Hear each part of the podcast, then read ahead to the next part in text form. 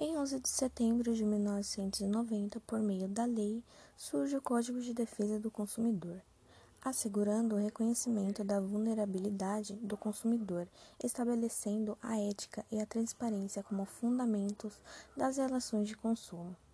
O Código estabelece princípios básicos o direito do consumidor é um ramo do direito que lida com as relações jurídicas entre fornecedores de bens e serviços dos seus consumidores. Ou seja, o direito do consumidor é a soma de regras e princípios jurídicos que envolvem todas as relações de consumo, isto é, as relações entre o consumidor e o fornecedor de produtos e serviços.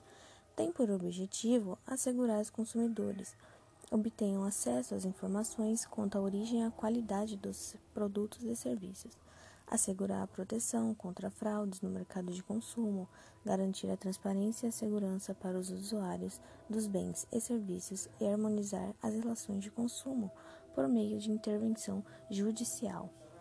O direito do consumidor também assegura que o consumidor possa recorrer ao judiciário para a prevenção e reparação dos danos patrimoniais decorrentes na falha do fornecimento de bens e prestação de serviços para o consumidor final. A defesa do consumidor é a atividade de proteção do consumidor através da divulgação de informações sobre a qualidade dos bens e serviços através do exercício de pressão sobre as entidades públicas com o objetivo de defender os direitos dos consumidores. Bom, a defesa do consumidor não se baseia apenas na punição dos que praticam ilícitos e violam os direitos do consumidor, como também na conscientização dos consumidores de seus direitos e deveres e conscientizar os fabricantes. Fornecedores e prestadores de serviços sobre suas obrigações, demonstrando que, agindo corretamente, eles respeitam o consumidor e aplicam seu mercado de consumo, contribuindo para o desenvolvimento do país. Os princípios que regem a defesa do consumidor nomeiam-se pela boa-fé e adquirente e do comerciante, uma vez que a publicidade pode estabelecer os liames do seu exército.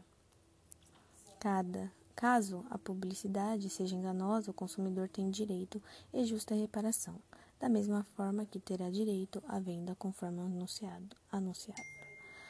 A respeito do tema publicidade enganosa, esta Trata-se de assunto de interesse público, pertencendo ao rumo de direitos difusos do caráter meta-individual.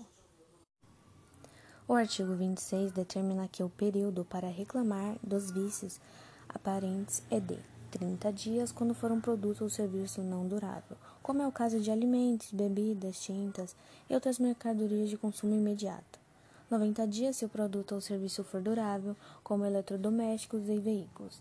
Nesse caso, a empresa deve receber o produto e providenciar o seu conserto. Por exemplo, se você vende seu celular e um cliente reclama que a câmera não está funcionando, sua loja deve encaminhar o smartphone para assistência técnica e, quando o serviço estiver pronto, devolvê-lo para o consumidor. O prazo para resolver o problema é de 30 dias. Se ele for ultrapassado, independentemente do motivo, o cliente tem o direito de recolher uma das seguintes alternativas: fazer a substituição do item por outro similar, similar e que esteja em perfeitas condições de uso, receber a restituição imediata do valor pago com atualização monetária e sem prejuízos por danos e perdas, ter o abatimento proporcional do preço se decidir ficar com a mercadoria. O que ocorre em muitos estabelecimentos é oferecer um prazo menor de 30 dias para fazer a troca imediata do produto ou realizar este procedimento, mesmo quando a troca não tem problema. Caso seu direito do consumidor tenha sido violado, é só você estar entrando em contato com a nossa associação e vamos estar entrando em contato com vocês.